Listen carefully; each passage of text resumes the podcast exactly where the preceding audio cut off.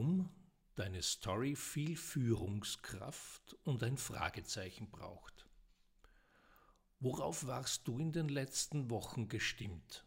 Auf den schrillen Kammerton des Dramas oder auf Schicksalsergebenheit und die unbegründete Gewissheit, dass die, die am Steuer stehen, wüssten, was sie tun?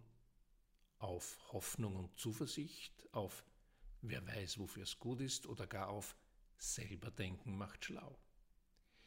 Wie sehr die Stimmung den Alltag bestimmt, konnten wir selten so deutlich und unmittelbar im eigenen Zustand erleben wie in den letzten Wochen. Stimmt's? Und wie ist deine Stimmung jetzt? Schon ein bisschen normal nach allem, was war? Wieder so wie früher? Wie die anderen wollen? Wie denn, wo denn, was denn? Nach der Ermordung von George Floyd poppt ja sowieso plötzlich was ganz anderes oben im Newsfeed auf. Zu Recht. Und dient flugs als neuer Stimmungsmacher für alle, die sich aufregen und für die, die sich über die aufregen, die sich aufregen, gleichermaßen. Weil diese Tragödie vermutlich auch bald wieder dort landet, wo ähnliches zu landen pflegt, also mit kann man halt irgendwie doch nichts machen, abgestempelt in jenem magischen Aktenschrank, der sich mit einem ratlosen Schulterzucken öffnen lässt, Wichtiges verschluckt und dann nie wieder ausspuckt, braucht der sozialmediale Aufregungsmotor neues Öl für sein Feuer, auf dem das dünne Süppchen köchelt, in dem alles schwimmt, außer leeren Wert. Neuer Treibstoff steht jedenfalls in Österreich in Griffweite, denn dieser Tage beginnt hier der Parlamentarische Untersuchungsausschuss zu den Vorgängen um das berüchtigte Ibiza-Video, das uns davor bewahrte, in der Corona-Krise von Typen co-regiert zu werden, die sich regelmäßig als heiße Kandidaten für Besachwaltung präsentieren. Ja, da hatten wir nochmal Glück. Und augenblicklich tritt die alte, nein, nicht Story to Death, sondern Tante Jolesch ans Mikrofon und stimmt Gott soll einen hüten vor allem, was noch ein Glück ist, an einen der allseits beliebten Gassenhauer aus ihrem Best-of, das seit 1975 unter dem bis heute aktuellen Titel Der Untergang des Abendlandes in Anekdoten in jeden gut sortierten Zitatenschrein zu stehen pflegt. Was stimmt nicht? Apropos Untergang des Abendlandes, wenn man den Vorhang, hinter dem jetzt die Corona-Löschschäden behoben werden, zur Seite schiebt oder seinen entsetzten Blick nach Minneapolis wirft, rund zwölf Jahre nachdem der erste schwarze US-Präsident gewählt wurde, wenn ganz klein und unscharf im Rückspiel der Erinnerung die Klimakrise kurz ins Bild rückt oder irgendwo fast wie eine Dissonanz in einem Online-Chat digitale Transformation in den Earpod pfeift, wenn, hm, ach ja, Flüchtlinge, die gibt's ja auch noch, weiterhin dort fest einsitzen, wo wir sie vergessen haben, oder wenn wir ganz profan des Morgens an den Haltestellen in die Gesichter der Menschen sehen, die mehrheitlich wie es scheint, von einer Frustquelle zur nächsten unterwegs sind. Wenn wir, wenn wir, wenn äh, irgendwas stimmt nicht. Irgendwas stimmt nicht mit der Stimmung irgendwas stimmt mich ziemlich nachdenklich. Was ist das? Was fehlt denn da? Ich denke, es ist Führung, die fehlt. Die Führungskräfte in unserer Gesellschaft und die Führungskraft in uns selbst. Es sind die falschen Leute am Steuer. Es schieben einäugige Dienst im Mastkorb, naturgemäß zu dreidimensionaler Wahrnehmung und Augenmaß nicht fähig, und ich frage mich, gibt es die überhaupt noch, die richtigen dafür, und woran erkennt man sie? Das beginnt beim noch immer mächtigsten Menschen der Welt.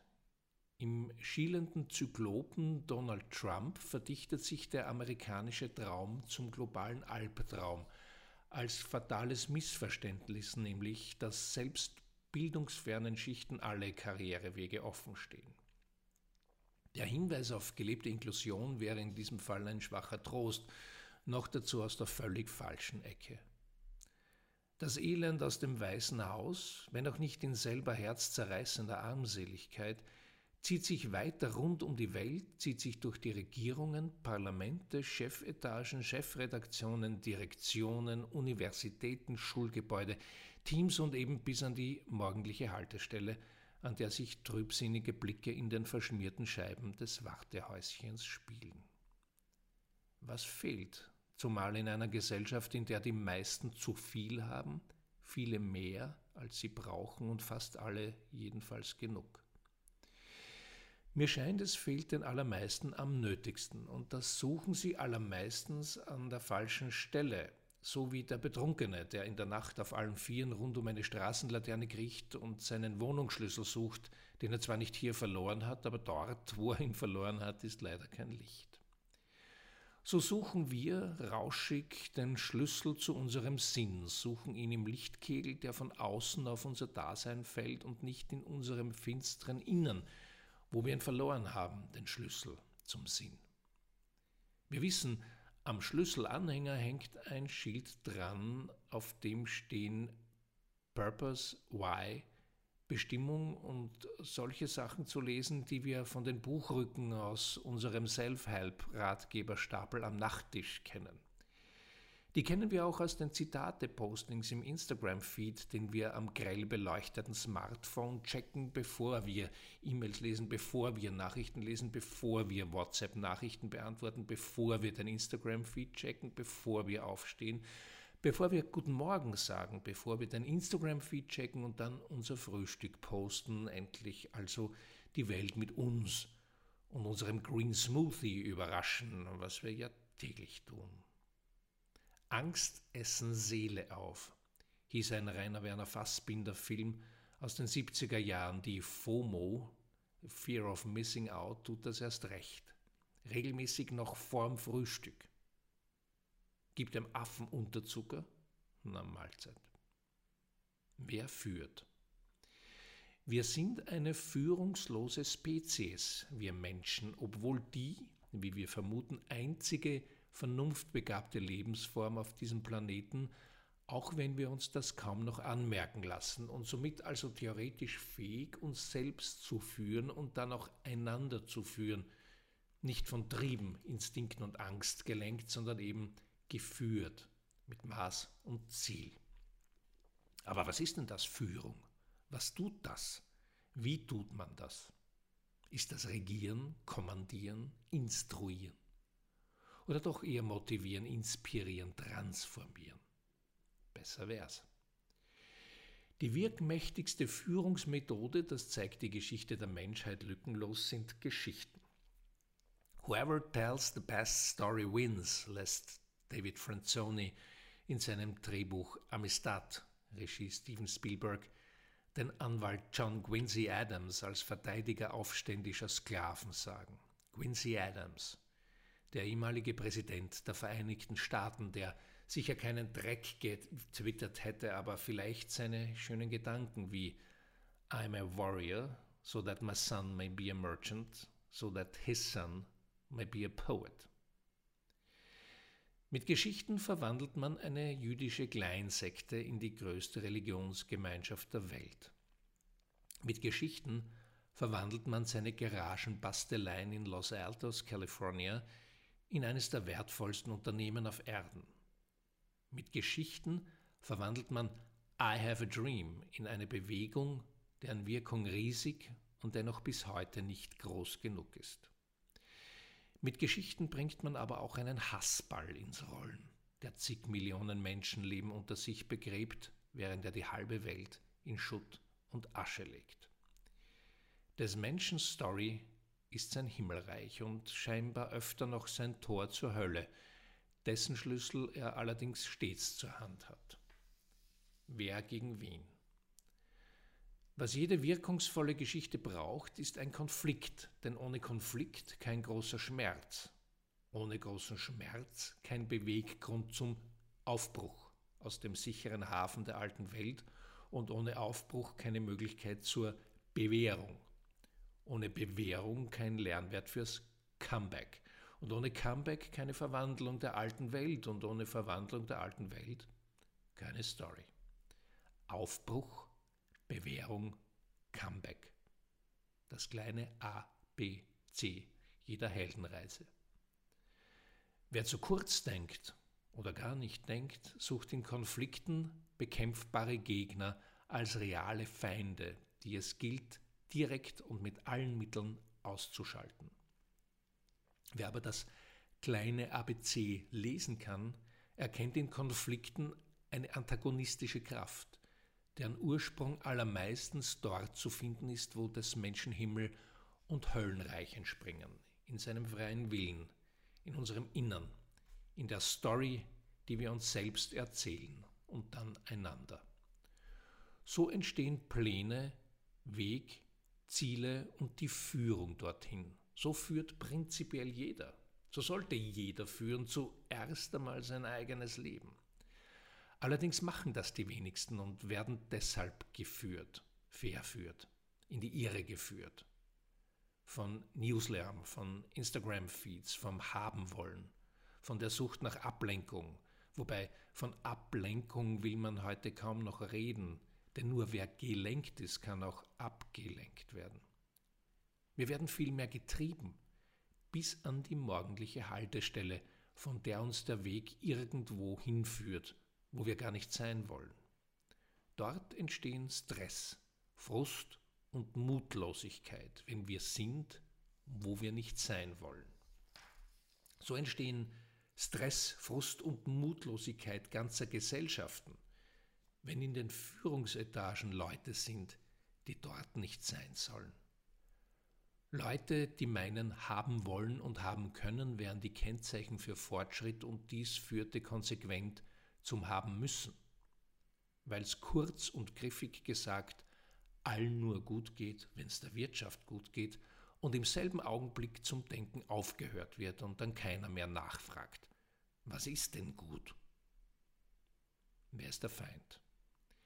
In den Führungsetagen werken Leute, die zu keiner Vision fähig sind, deshalb reale Konflikte brauchen, sich reale Feinde suchen und benennen, Feinde, die es gilt, direkt und mit allen Mitteln auszuschalten. Wer anders denkt, ist ein Feind. Also niederstimmen, übertönen, mundtot machen. Die Ausländer, zumal die Flüchtlinge, sind Feinde, also weghalten, wegsperren, wegignorieren. Ein Virus ist ein Feind, also Symptom bekämpfen, ausrotten, weitermachen. Mutter Erde tut nicht, was uns passt, also wird beschnitten, bezwungen, beherrscht. Naturgewalten werden nicht bestaunt, sondern bedauert, bejagt, besiegt. In allzu vielen Führungsetagen von Unternehmen, Staaten, Ländern und Gemeinden sitzen genau diese Leute, die es nicht besser verstehen, weil sie es niemals besser gelernt, kaum einmal besser gesehen haben. Sinngemäß gilt nämlich seit Generationen der Satz von Fred Astaire, The hardest job kids face today is learning good manners without seeing any. Manners ist hier ein Platzhalter für vielerlei, was fehlt – ohne guten alten Zeiten nachzuweinen, die vermutlich nicht einmal halb so gut waren, wie sie durch Erinnerungsbrillen aussehen. Nur, was treibt die Feindbildmaler in den Führungsrollen? Dasselbe, was die morgendliche Haltestellentristesse nährt. Es sieht nur anders aus und wird besser bezahlt.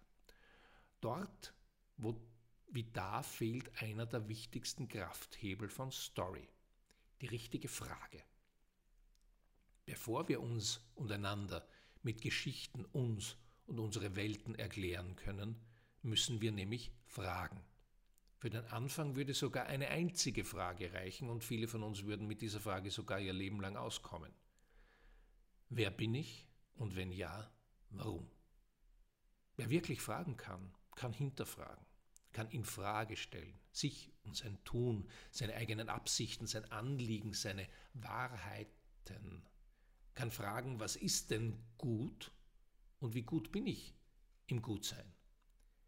Wäre es möglich, dass wir unendlich viele Antworten haben, aber viel zu wenige Fragen, vor allem nicht die richtigen Fragen? Das muss ich bei nächster Gelegenheit mal googeln. Die Kraft der richtigen Frage ist nahezu gleichbedeutend mit jener Kraft, mit der Stories uns stark machen als Menschen, Teams und Gesellschaft. Oder um George Bernard Shaw zu paraphrasieren, wir können so nicht nur die Welt sehen, wie sie ist und fragen, warum, sondern von einer Welt träumen, wie sie sein könnte und fragen, warum nicht? Wenn wir als Antwort einen unmöglich erscheinenden Traum verfolgen und nicht den nächsten möglichen Feind, das wäre Führung, oder? Wer fragt was? Jeder Werbetexter Tafelklassler weiß, dass Fragen bessere Headlines geben als Statements. Jeder Coach weiß, dass der beste Erkenntnisweg mit den richtigen Fragen gepflastert ist. Jeder halbwegs erfahrene Vorgesetzte hat erkannt, dass Feedbacks durch Fragen bessere Ergebnisse und Entwicklung in bester Stimmung für alle ermöglichen. Jede wichtige fiktionale Story beschäftigt sich mit einer essentiellen Grundfrage des Lebens, mit der die Autorin nicht uns, sondern sich selbst versucht, die Welt zu erklären. Wir lesen mit, wir leben mit. Stellen wir die richtigen Fragen, führt das, davon bin ich felsenfest überzeugt, zu neuen Antwortmöglichkeiten. Und dabei entdecken wir, darauf hoffe ich mit aller Kraft, manche alte Antworten wieder, stauben sie ab und erkennen, dass die so schlecht gar nicht waren und ein Remake verdienen, eine Coverversion, ein Remix. Und wer weiß, vielleicht wird daraus ja ein noch größerer Hit, als das Original schon war. Einen dieser alten Golden Oldies sehe ich derzeit in Wien plakatiert. Was einer alleine nicht schafft, schaffen viele. Es ist der Gründungsgedanke von Friedrich Wilhelm Raiffeisen, Ursprungsgedanke für die Brotbackvereine als Antwort auf eine riesige Hungersnot, aus der schließlich das Genossenschaftswesen und dann die Raiffeisenorganisation entstehen sollte. In der Coverversion würde man heute Crowdfunding dazu sagen, im Remake Social Entrepreneurship. Geht ja, oder? So könnte es doch weitergehen. Das könnte doch zu etwas führen, was allen nützt, wonach sich viele sehnen, auch wenn sie es nicht aussprechen. Ja, ich spüre nämlich trotz Haltestellen Tristesse und vieler, vieler täglicher Beispiele von Niedertracht, Empathielosigkeit und Wut auch eine wachsende Gegensehnsucht nach dem Komplementären, nach Kooperation, einem neuen Miteinander, sogar als Grundprinzip einer Wirtschaftsordnung, die wirklich alles verändert. Da könnte man endlich mit Fug und Recht sagen, geht's der Wirtschaft gut, geht's uns allen gut und umgekehrt erst recht. Noch sind die Menschen, die diese Sehnsucht äußern oder ihr gar in die Welt helfen, die Ausnahmen, doch Zahl und Kraft wächst spürbar. Was macht Schule? Damit diese Ausnahmen zur neuen Regel werden können, müssten dort, wo alles anfängt, in den Familien, spätestens aber in Kindergärten und Schulen neue Seiten aufgezogen werden. Denn dort werden Sound, Stimmung und Schwingung von Generationen verändert. Dort werden die Töne der Zukunft angeschlagen. Dort könnten zu Lesen, Schreiben, Rechnen die vierte, vielleicht wichtigste Basic Skill vermittelt werden. Fragen. Dass man fragt, was man fragt, wie man fragt und warum. Das, was als Ethikunterricht herumschwirrt, scheint mir nicht die schlechteste Anfangsoption dafür zu sein, auch wenn wahrscheinlich nirgendwo sonst der Lehrermangel deutlicher zu sehen ist als hier. Mit etwas Glück und klarem Verstand könnten wir so in einer Generation eine Personalreserve an jenen echten Führungskräften haben, auf die wir wirklich hoffen, eine League of Legendary Leaders. Die richtigen Fragen führen zur richtigen Story, zum Aufbruch, zur Bewährung, zum Comeback. If your actions inspire others to dream more, learn more, do more and become more, you are a leader, sagte John Quincy Adams. Das kann man auch für sich selbst sein. Jeder stimmt sich selbst ein, dreht seinen Grundton um eine Oktave höher auf schrill oder schlägt einen seltenen Zwischenton an, der ja mittlerweile mehr auffällt als alles andere im Porzellanladen, in dem man die Tassen vor lauter Elefanten nicht mehr sieht. Was einer alleine nicht schafft, schaffen viele oder jeder gegen jeden. Das ist die entscheidende Frage. Wollen wir die Brüche in der Gesellschaft vergrößern oder mit Wabi-Sabi-Technik kitten? Des Menschen Wille ist sein Himmelreich. Jeder entscheidet selbst, welche Story ihn führt, mit welcher Story er führt und wohin. Nötige Gegner, antagonistische Kräfte für funktionierende Geschichten der besseren Art stehen ja längst Schlange.